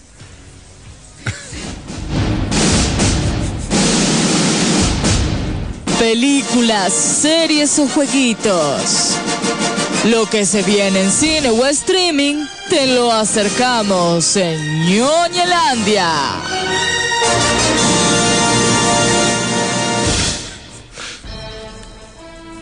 Y hablando de adelantos. ¿Viste los trailers? ¿Qué pasamos ahí el grupo? No, ¿los chicos lo vieron? Sí, pero estoy viendo de los cuatro que pasó y con el de The Voice, ¿cuál va, ¿de cuál va a hablar ahora? Del que está en la pauta. El- la nueva película de Scorsese Ah. que llega dentro de. Iba a decir dentro de poquito, pero no es tan poquito. Sí, llega dentro de poquito, ya. Octubre está a la vuelta de la esquina. Pero sí. No, bueno, Scorsese y DiCaprio ya es. una- Scorsese, DiCaprio y De Niro. No, no, ya está, ya está. Compro, compro.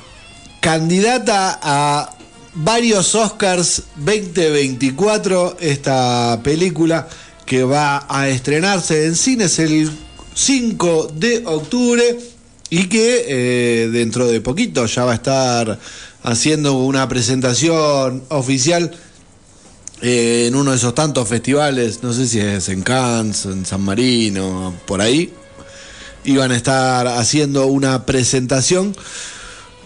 La película se llama Killers of the Flower Moon, que está basada en hechos reales y en un libro, un bestseller del 2017 de David Grant, eh, que tiene mm, un tiempo de preproducción, pandemia de por medio y otros contratiempos hicieron que eh, ya ah, pudiese estar lista para estrenarse y cumplir con los tiempos predeterminados. Por lo pronto ya tiene un primer adelanto que por supuesto lo pueden ver de fondo mientras nosotros hablamos, quienes están en YouTube y quienes nos están escuchando por Radio Normal pueden encontrarlo en nuestro Facebook.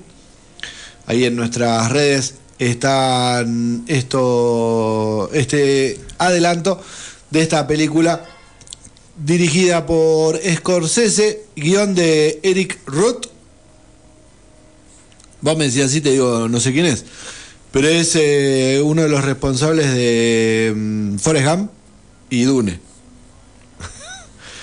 o sea que tiene un par de hits Tiene adentro. un currículum. Tiene un currículo, tiene un par de hits adentro. Ya metió un par de home run.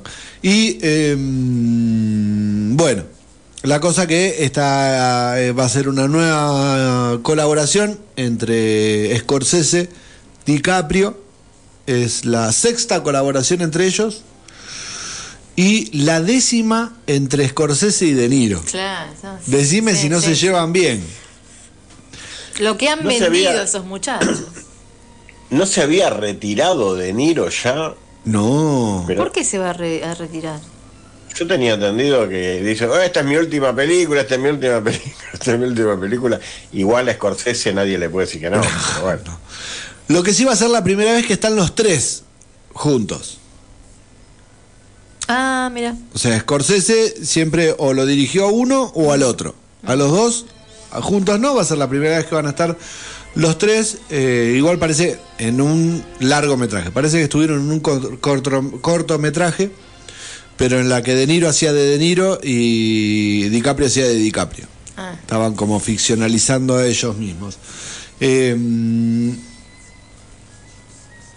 bueno, muy interesante el tráiler y ahora yo le dejo acá pie a los compañeros para que se explayen un poco más porque si no yo me quedo con todo. Y quiero que comenten. A mí me encantó la película. El tráiler, El no la ¿no es cierto? Sí. Claro. ¿Ya la bajaste? Pasala. No, no, Porque estaba leyendo que la duración va a ser más de 3 horas, 3 horas 20. Con lo cual, vamos a. Yo quiero que.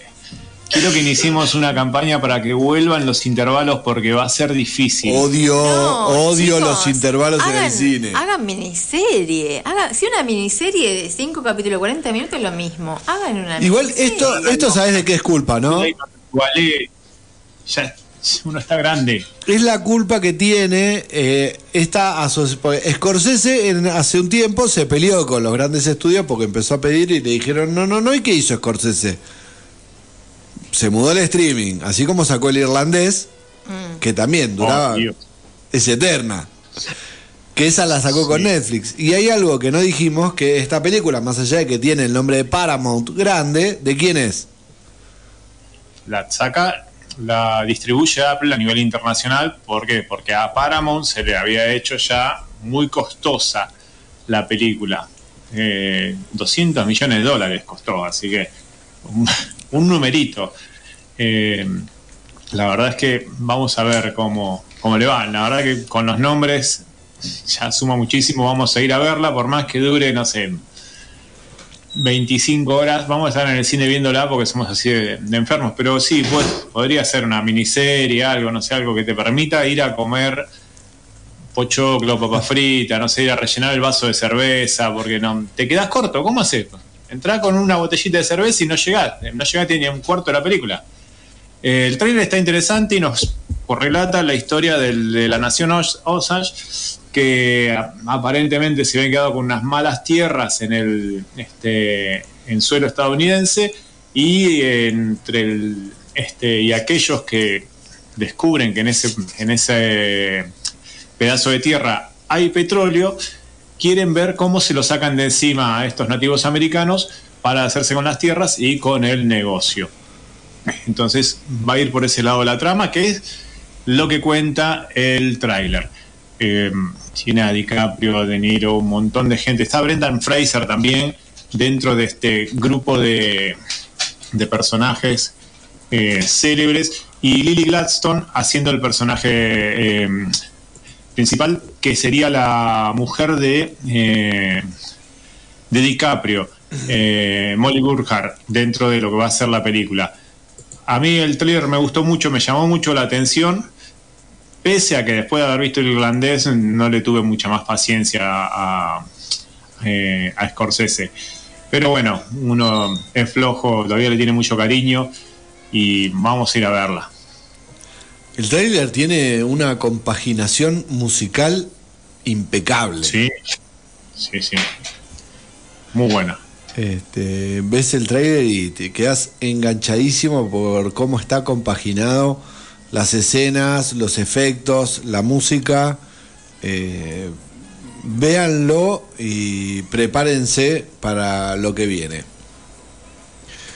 Que como decíamos, va a estar llegando el 5 de octubre a los cines.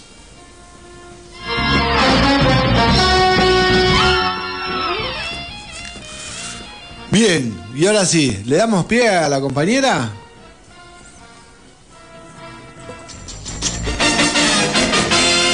Serie Soldi. Esa serie que te hizo llorar, emocionar y que cada vez que la vuelves a ver se te pianta un lagrimón. Luciana las analiza y las trae de vuelta a Ñoñelandia.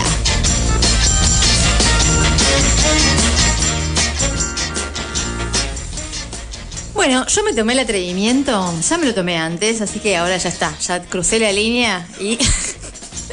y como la producción me da mucha libertad, esto hay que decirlo. eh, bueno, no tan only. Es only en algún sentido porque, bueno, ya pasó, ya no se habla más, ya, digamos, nadie se acuerda de esta serie, me parece. Pero cuando yo la Ya si, a- si no se habla de ella es Soldi. es Only, es Only. Pasaron más de dos años. es Only. Voy a terminar hablando de Succession en esta sesión, en esta sección. Eh, bueno, el tema es así. Es una serie. Que hablaste de 24 hace poquito. Bueno, y tiene que ver.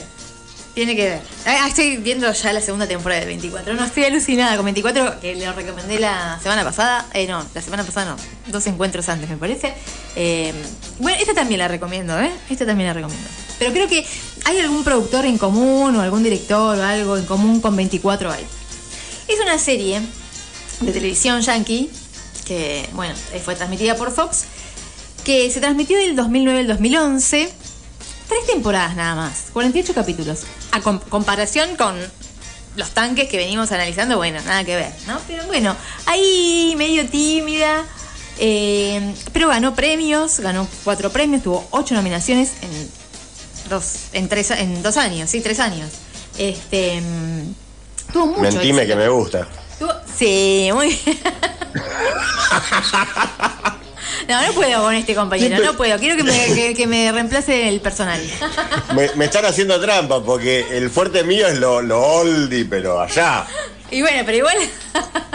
Una, una pregunta, doctora. Sí, dígame. ¿No la, vi- ¿No la habían levantado? Bueno, yo no encontré la causa de por qué eh, no se transmitió más. Estamos hablando, para la gente que está escuchando y que todavía no sabe de qué estamos hablando, porque faltaban pistas. La realidad es esta, el compañero se adelanta, cosa que no debe hacer, después lo vamos a hablar en casa. Eh, estamos hablando de Lie to Me. Bueno, es una serie que tuvo mucho éxito a nivel mundial, muy bien puntuada en general, muy bien, eh, sí, este, valorada por la crítica y por el público, y que trata, es una serie que está a medio camino entre el policial, el suspenso, la acción, no termina, digamos, de, caber en ninguna de estas eh, clasificaciones del todo, es una mezcla. Pero bueno, hay otras series que conocemos en esa línea que son mucho más famosas y que han trascendido más, ¿no? La clave es, eh, yo creo que está en el protagonista, es un personaje, eh, un protagonista masculino. Se trata de Tim Roth, que hace de eh, Carl Lightman, ¿sí? Carl Lightman es un eh, psiquiatra, si no me equivoco, que es ex policía, ha trabajado para el Pentágono y demás, pero digamos ya no se dedica eh, directamente a eso, sino que ahora eh, formó un grupo, ¿no? The Lightman Group. Con profesionales, en- con base científica, ahora vamos a explicar bien en qué consiste, eh, y que vende sus servicios. En realidad presta sus servicios, sí, para la CIA, para el Pentágono, para la policía, para eh, empresas, para personas particulares, pero sigue trabajando por fuera, digamos, ¿no? Entonces él lo que hace es contratar a tres personas, una psicóloga y dos serían como auxiliares, jóvenes, un hombre y una mujer, y ese, ese cuarteto, digamos, conforman el grupo de trabajo, ¿no? Que ayudan, colaboran con las distintas investigaciones que eh, para las que los contratan, ¿no es cierto? Tiene una base científica que es muy interesante, muy apasionante. La serie resulta medio un bolazo, en realidad porque obviamente exagera, pero la base científica es real. Está. Y tiene que ver con el trabajo científico, sobre todo del psicólogo Paul Ekman, que en el siglo XX se dedicó a estudiar, que fue pionero en realidad también en el estudio de los eh, de la conexión entre los estados emocionales y las expresiones faciales. ¿No? Eh, entonces, bueno, nosotros tenemos, hay creo que 43 eh, músculos en la cara que son capaces de producir más de 10.000 expresiones distintas. Y cada una de esas expresiones eh, nos quiere decir algo. ¿Vos la viste? ¿Nunca viste? Bueno, es súper interesante, porque después vos terminás de ver la serie y empezás a analizar a la gente. Y eso es lo que viene de copado, en realidad. y empezás a ver vos qué movimientos haces con la cara. El tema no es tan así ni tan evidente. A ver, decime algo y yo te digo si me estás mintiendo o no. Decime algo. Hoy voy a ver eh, Light to Sí, Me. ¿viste? Mentiste. Mentiste porque mira, eh, desviaste la mirada para allá cuando te vi. Sí, después mirá la, la grabación. Eh, no, bueno, la verdad, la realidad es que hay muchos expertos que eh, salieron obviamente a criticar a la serie, pero no a criticar en el sentido de eh, esto no existe, sino de esto está exagerado para la ficción. Porque lo que hace el protagonista es hacer interrogatorios y a través de lo que ve y de lo que dicen los personajes, determinar si son culpables o no, Hmm. ¿no? De un delito. O si mienten o no. Lie to me, que significa miénteme, ¿no? O mentime. Mentime que me gusta. Mentime que me gusta. Que me encanta. Eh, bueno, eh, yo estuve viendo algunos videos de, ya les digo que los recomiendo, porque en realidad lo que está bueno es eh, entender la ciencia un poco. ¿Por qué es una ciencia? Que se llama, que está la ciencia de la comunicación no verbal, porque no es un lenguaje, en realidad, no sería un lenguaje corporal, esto no estaría, no es eh, adecuado, sino la comunicación no verbal. Eh, el- la persona es Alan Crowley, que es especialista, psicólogo y especialista en comunicación no verbal, y es muy interesante porque analiza la serie y la va desmenuzando y va diciendo, bueno, esto ni a palos puede ser así, porque de, a- en un- de de, por ejemplo, de un solo encuentro vos no podés determinar eh, cómo es una persona, o de qué, o si te está mintiendo, así de una. Pero sí hay procedimientos que son muy interesantes. Muy interesantes. Hay personas que son. Yo soy muy de gesticular, por ejemplo. La cara, las manos, o sea, el cuerpo. Entonces, eh, es como que vos decís, bueno, estás re expuesto a que alguien te analice. ¿Entendés? Igualmente, la falta de gesticulación también es como sospechosa. Dice ¿no? mucho. Claro. Bueno, em, bueno, lo, lo que tiene de interesante la serie es esto, que pone en evidencia que en su momento toda la gente se volvió medio paranoica con el tema de los gestos. Vamos, levantaste la ceja izquierda o moviste el labio para arriba o para abajo, o te tocaste la oreja o te tocaste la nariz. Esas paranoias están siempre. Cuando salió House estaban todos. Claro, bueno, sí, sí, sí, con no todas las toques eso porque te va a agarrar el lupus. Claro, bueno, pero esto, es re, pero digo, esto es porque vos lo podés llevar a lo cotidiano. Vos decís, tu pareja te está mintiendo, tu hijo te está mintiendo, ¿me entendés? Eh, tu papá te está ocultando algo, no sé. es Todos. En el trabajo, tu jefe te está mintiendo, o tu empleado te está mintiendo. Bueno, hay estadísticas sobre las mentiras que son re interesantes. Por ejemplo, hay una de las cosas que dice el personaje es que una persona eh, normalmente miente tres veces por minuto, eh, por, en 10 minutos. En 10 minutos, tres, tres mentiras. En realidad el estudio que demuestra esto dice que, bueno, que cuando, por ejemplo, en el- la instancia de la presentación, cuando vos te presentás con alguien, es muy frecuente que haya por lo menos una mentira. Y en los primeros 10 minutos puede haber entre una y tres mentiras. ¿No? Pero digamos, en ese contexto, no es que todas las personas mentimos tres veces cada 10 veces. minutos, porque si no sería... Pero bueno, sí es cierto que, por ejemplo, eh, también hay otra Jamás estadística que... mentí ni lo volveré a hacer. Claro, jamás, claro. Eh, pero también es cierto que hay otra estadística que dice que las personas mentimos por lo menos dos veces por día. Tampoco que todas las personas mentimos, pero bueno, no sé, es como. Es un territorio. Estoy que pensando está- cuándo mentí, en, en qué Hoy- mentí hoy. En este programa seguro algo, alguna mentira mentiste. este. mm, No. No te hagas el bueno, está diciendo todos. Eh, señor, usted en un momento nombró Sex Education como una película, la segunda vez que la nombró la dijo como serie, ahí tiene una mentira. está. Acá No, está es todo grabado. que me haya equivocado no es una igual- mentira. El error no, es una entraría, No mentira. calificaría, no calificaría. No califica, me equivoqué. Mm. ¿En serio dije película? Eh, bueno, pero bueno, mala mía. Pero fue un error. no eh, fue de mentira. verdad, de verdad, es muy recomendable esa serie. Está buena, es- arra- es interesante. arranca muy arriba, arranca muy arriba, porque ya buena. arranca con un temor que tiene la gente, que lo descubran cuando miente y cuando no. Claro, claro. Y el tipo cual. es una máquina. Es, el tipo Es también, máquina, ella, para mí el bueno. tipo, eh, digamos, toda la serie pasa por él. Eh, el personaje es un tipo bastante detestable, muy soberbio, muy que te deja, eh, que le haces una pregunta y te deja pagando y se va, ¿me entendés? Es que como muy asqueroso. Mm. Y sí, sí, sí, sí, a ese nivel. Pero, pero bueno, muy inteligente y, y, bueno, se las sabe todas. Obviamente es el que nunca falla. Igual falla. pero bueno, todo el equipo trabaja en función de esto. Hacen entrevistas a los sospechosos, las graban. Él por lo general prefiere no hacer las, re- las- las entrevistas, pero a veces también las hace porque es, digamos, muy... Hay como dos métodos, ¿no? Uno de muy de confrontación, muy de ir al choque y de provocar para que sacarle la emoción que vos querés provocar. Y hay otro que es más tranqui, más empati- de empatizar con el otro y de que, bueno, en algún momento algo surja, ¿no?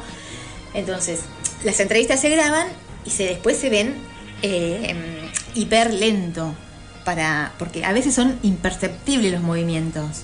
Entonces, no, no, está buenísimo las cosas que se descubren. Lo, lo único que también le critican es que, bueno, el tipo, ya está, moviste la ceja, listo, mentiste, sos culpable, o, viste, o levantaste el hombro, porque también habla de eh, todo el movimiento corporal, de toda la gesticulación en general, y también de, de la oralidad, de lo que hablas, de las palabras y de lo- cómo hablas, ¿no? Mm. Este. mm, Bueno, súper interesante. Entonces después están analizando todo el video y, te van explicando, todo el tiempo te va explicando la ciencia esta de la comunicación no verbal, ¿no?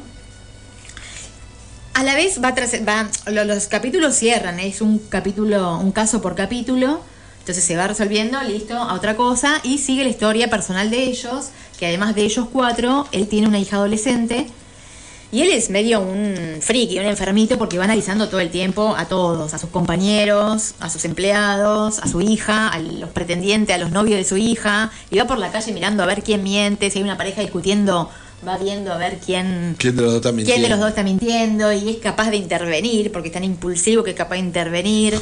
eh, para decirle, flaca, este te está engañando, tómatela. Bueno, un delirio así. Eh, el personaje está bueno, está bueno, está bien construido y es Tim Roth, eh, un Tarantino boy que a mí me encanta particularmente. Este científico que Ekman, que es el que mm, sostuvo y el pionero, digamos, en esta teoría, participó en la serie. Participó eh, asesorando, obviamente. Y bueno, y él se encargó también de aclarar que, bueno, no es tan así en la realidad, que hay que ser más, más cauteloso, no tan definitivo, no tan terminante con los, con los, este, eh, con las conclusiones, ¿no? De, bueno, sí, vos sos el asesino porque moviste la cara así. Sí. Este, pero bueno, mucho de eso existe. Yo insisto, miren los videos reales, o sea, de la gente real hablando de esto, y es apasionante. Eh, por ejemplo, hay, hay una técnica que está buenísima, que es, bueno, vos eh, tenés que entrevistar a un sospechoso, ¿no? Entonces, en vez de preguntarle directamente por el crimen, le empezás a preguntar por cuestiones personales de las que él conoce, o sea, de las que él, o sea, son habituales para él. Entonces, y vas generando un patrón. Entonces vas viendo cómo se mueve su cara y cómo se mueven sus músculos faciales. Y después cuando ya tenés el patrón establecido, podés, eh, esto es real, ¿eh? Y podés establecer si la persona miente. O sea, porque ya lo viste hablando sobre cosas sobre las que no tiene necesidad de mentir, que son sus cosas cotidianas, ¿no? Eso es buenísimo. Y eso lo hacen muchas veces. Otra es, por ejemplo, contar los hechos, o sea, te hace contar un hecho también, este, el, el hecho sobre el que vos estás investigando, y después te hace contar los hechos al revés. Porque vos, o sea, tenés que hacer un esfuerzo cognitivo para dar vuelta a la cronología de esos hechos que te pisás. O sea, como que te. Si vos lo tenés que contar algo que inventaste, porque no preparaste el relato al revés. Entonces, en algún momento salta alguna contradicción o algún hecho. No, es buenísimo. A mí me apasiona. Igual a mí eso Quiero me- dedicarme creo que me pasaría con, con, con cosas cotidianas con- tuyas. con- sí. Bueno, no sé. Eh, es muy controversial. Obviamente, se usa, se usó, fue contratado por, porque este método fue contratado por políticos, por, este, por el FBI, digamos. Y hay versiones que dicen que no hay evidencia suficiente como para que funcione, versiones que sí, que dicen que sí. Em, Ay, perdón. Sí. eh, Estados Unidos tiene una cultura de ese tipo de cosas y de cosas más, más turbias eh, de, de larga data. O sea, en Estados Unidos en una época se usaba mucho el polígrafo. Para claro, definir un juicio se usaba mucho el polígrafo. Eh, se usaba tanto que había gente que empezó a aprender cómo... eh, Engañar al polígrafo. Cómo engañar al polígrafo. claro. Lo que pasa es que Eh, el, el polígrafo te detecta, te detecta, digamos, cuestiones eh, fisiológicas. ¿no? El ritmo Sí. cardíaco, o la presión arterial, o la transpiración, o el- cosas que no. Sí. Y, y con esa, cambiando un poco el, eh, el ángulo de la pregunta o algo, eh, se empezaron a dar cuenta de que eh, podían encontrar, podían llegar a la verdad de gente que pasó 10 veces el polígrafo sin errores, y bueno, y se empezó a usar otro tipo de métodos. Ese tipo de, mm, de, de especialistas o algo también se ve mucho en los aeropuertos para, En los para aeropuertos también personas que tienen que esto, ¿eh? Sí. sacar sacar un, un perfil de, de persona. En, en- en los aeropuertos en las aduanas se ve mucho viste hay veces que cuando vos no, no te compraste nada pero pasás de largo y en el fondo decís che tanta cara de boludo tengo que no me quiso parar este tipo pero bueno eh, En sí, hay cosas muy, que- muy copadas. Eh, ahora está bastante de, de moda un muchacho argentino que se llama Franco Piso, que hace ese tipo de, de, de, eh, lenguaje de, de, mm, expresión Comunicación no verbal. corporativa y demás. Sí, comunicación no verbal de, de los videos que le dan del, del- de la gente famosa de acá. Pero sí, en Estados Unidos hay un canal, no me puedo acordar el nombre, me va a matar un, un amigo que es fanático de todo eso. Eh, hay un montón de, de canales eh, americanos de gente que es increíble lo que, lo que, lo que saben eh, esas personas. Pero sí, es algo que, así como a su vez eh, cada vez se avanza más en el, en, en el estudio del lenguaje cor- corporal, también está del otro lado la contraparte de que aprenden a cómo tratar de zafar y que esto y lo otro. Pero sí, no hay nada más hermoso que vivir con la verdad, así que Claro, hay que, hay que seguir ese sendero. tal cual, tal cual. Bueno, nada, eso. A mí me encantaría leer a las personas antes de tiempo, ¿no? Porque después uno las lee y ya es tarde. Sí. Pero, de- ¿sabés por qué la, se levantó? Porque la, la- tem- tenía tres temporadas y no me acuerdo por qué la levantaron. No, no, no encontré la causa por qué la levantaron. No encontré la causa, la verdad. Y yo no- vos competía, que no la- competía con, con series, estoy hablando 2009, 2011, con series, eh, creo que con alguna de las temporadas de Lost y alguna otra también muy, No. así muy grosa. No, Eh, 2005 no fue Lost. Ah, bueno, igual duró No, 10 claro, años. Duró sí. 10 años. eh, pero la verdad, la, la- la causa exacta no la tengo, no sé. No la encontré. Yo la temporada 3 no la vi por eso, porque sabí que es- vi que la habían levantado y dije, bueno. Claro, no, igual un poco reitera, un poco cansa, porque es, bueno, estamos siempre, digamos, sobre lo mismo, pero para mí la temporada 1 está muy buena. Es épica. Sí, sí, la Sí, temporada es uno está muy buena esa, esa, esa- La primera temporada es muy buena. No sé ahora si se ve en algún lado. No, no, sé. está disponible en streaming. Este, solamente nuestro amigo Juan T o eh, mm, algunos servicios pagos que tienen Claro, que se puede eh, comprar. afuera sí. Claro.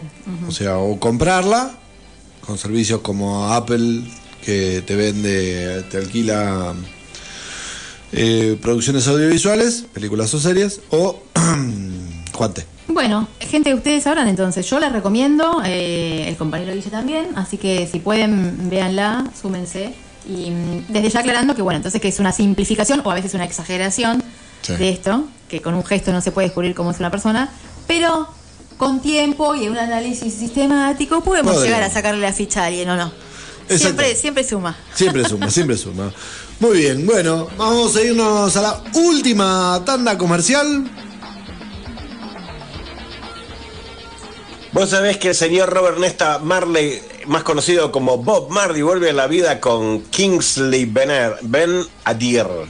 La estrella de Secret Invasion se prepara para otro gran paso en su carrera protagonizando el primer adelanto de la biopic de Bob Marley, dirigida por Reinaldo Marcus Green, que llega a los cines el próximo año, Bob Marley One Love, título que lleva el film haciendo referencia a una de las canciones más populares. Cuenta también con las actuaciones de Lashana Lynch, Jesse Cilio, Michael Gandolfini, Nadine Marshall, James Norton y Anthony Wells. Me gusta, ¿eh? Quiero. Quiero. Jugadores de juegos de rol, gamers de consolas de antaño o modernosas, lectores de cómics, historietas y sagas kilométricas, devoradores de series, ansiosos por los estrenos de Marvel o DC. Todos ellos y más tienen su lugar en Ñoñelandia. Un espacio donde convergen todos los multiversos. Jugadores de juegos de rol, gamers de consolas de antaño o modernosas, lectores de cómics, historietas y sagas kilométricas, devoradores de series, ansiosos por los estrenos de Marvel o DC. Todos ellos y más tienen su lugar en Ñoñelandia. Un espacio donde convergen todos los multiversos.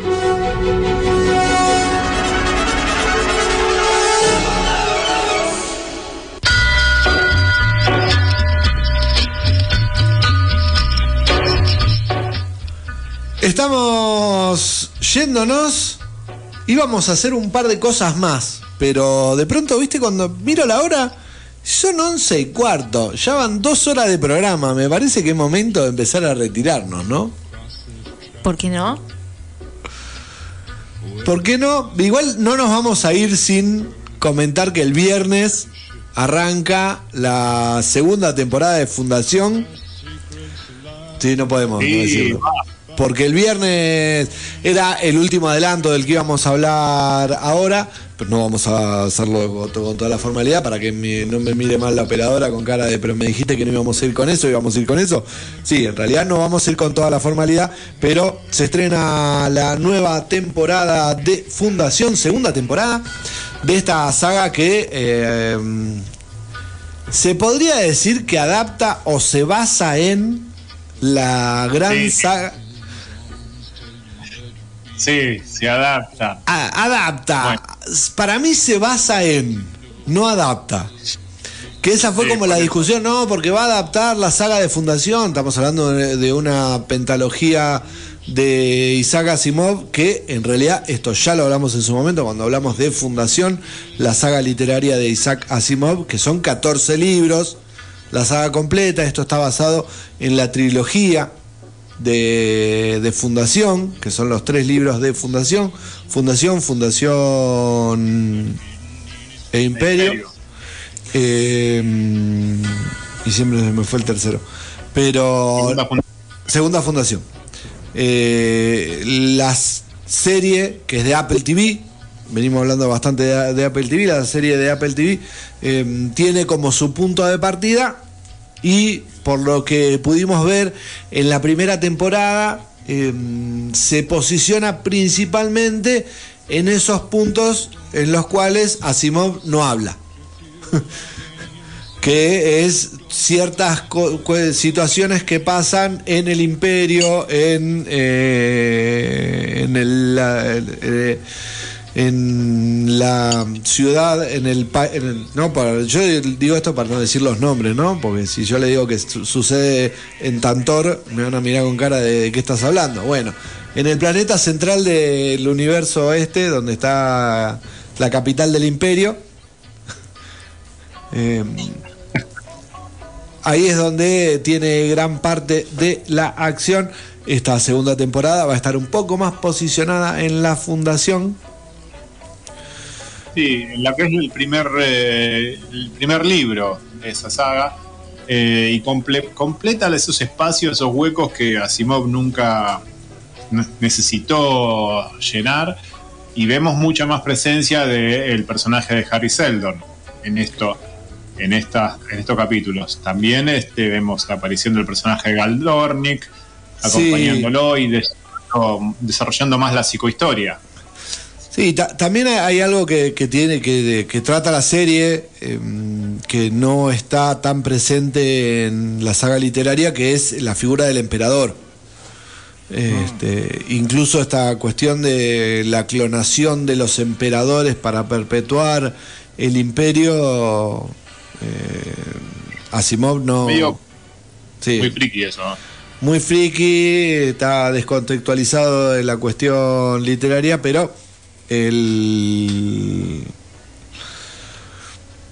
la serie está muy bien realizada, es dinámica, es entretenida. Veremos cómo se posiciona esta segunda temporada que sí cuadra con el precepto de eh, Apple. Hacer no tantas cosas, no tan seguido, pero de buena calidad. Este, Así es. se estrena, como No ¿eh? Se, eh, se está mal acostumbrando a, a estas eh, buenas producciones. De hecho, tenemos pendiente ponernos las pilas y terminar Silo. Sí. Entre otras tantas. tiene, tiene una muy buena, un muy buen caudal de producción Apple. Eh, Sí, para para- mí, junto a HBO, está siendo de lo más interesante del streaming hoy en día. Sí, a nivel de, de calidad están... Sí, ah, igual hay una gran diferencia entre un HBO que sale 700 pesos más impuestos por mes eh, y un Apple TV que vale eh, 7 dólares por mes. Que son 7 dólares. 3.062 pesos. Tengo los números porque hoy vamos a hablar de la canasta de streaming. ¿También? No, no vamos a hablar, no llegamos, estaba en los títulos, ahí que tengo acá eh, el, el informecito de la canasta de, de streaming que va a quedar para la semana que viene. Pregunta, ¿será por una cuestión de derechos o algo que quizás no, no siguen tanto la línea de la saga literaria? Tengo entendido que no, que no hay una cuestión de derechos, no, no pasa lo mismo que con El Señor de los Anillos, con la obra de Tolkien, que sí tiene una, una empresa tiene una parte y otra empresa tiene otra. Acá no hay, no hay, no hay diferencia, eh, es una cuestión de mm, adaptación eh, cinematográfica, no de otra cosa. Así que fue la idea, fue lo que quisieron hacer eh, y por ahí fueron. Podrían haber hecho otra cosa, pero no lo hicieron. Pero igual está, está bien llevada, está muy bien llevada. Sí, es una muy buena serie de ciencia ficción. Cualquier persona que quiera ver una muy buena serie de ciencia ficción, eh, Fundación cuadra perfecto. Nos vamos. Por favor.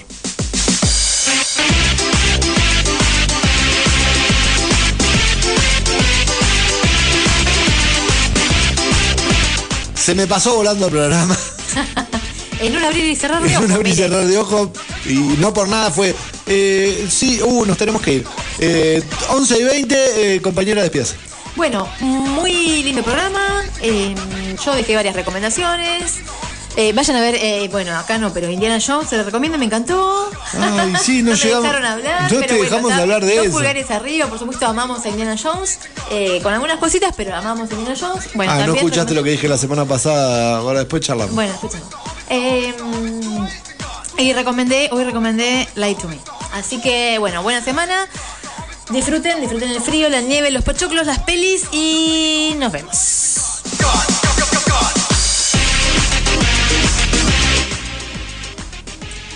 Y nos vamos con la intriga de por qué el señor Julián Delgado elige ser un goldfish y no un pez beta luchador de Siam. Hasta el lunes que viene. Tell me where is Gandalf, for I much desire to speak with you. Tell me where is Gandalf, for I much desire to speak Que lo diga. Sí, pero de- desmuteate para hablar. Sí, que chao, nos vemos la semana que viene. Ha sido un placer, queridos compañeros, me divertí mucho, se pasó muy rápido. Gracias por un lunes de diversión, lo necesitaba. Adiós, amigos. Gente, que tengan una muy buena semana, un muy buen fin de semana. Disfruten, hay mucho para ver, hay mucho para leer. Eh, lean lo que estamos recomendando literario, lean cómics, lean historietas, mm, vean series, vean películas, disfrútense, disfruten. Y mm, recuerden pasar por nuestro canal de Spotify, que están los programas guardados. Eh, en YouTube están, si los quieren ver, los programas también. Y eh, nosotros nos vamos a reencontrar en el aire de la fan y en vivo por YouTube el próximo lunes con mucho para contarles. Así que, gente, buen fin de semana, buena semana.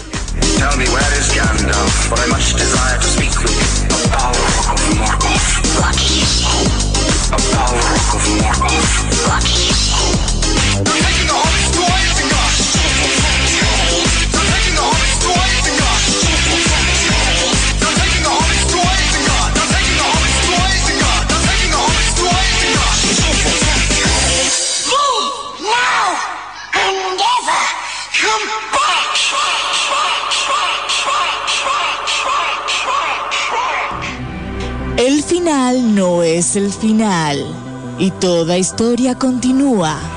Pero este capítulo finalizó. Es el momento de guardar la capa, el traje, el antifaz y volver a la cotidianeidad. Nos reencontramos el próximo lunes con más ñoñelandia.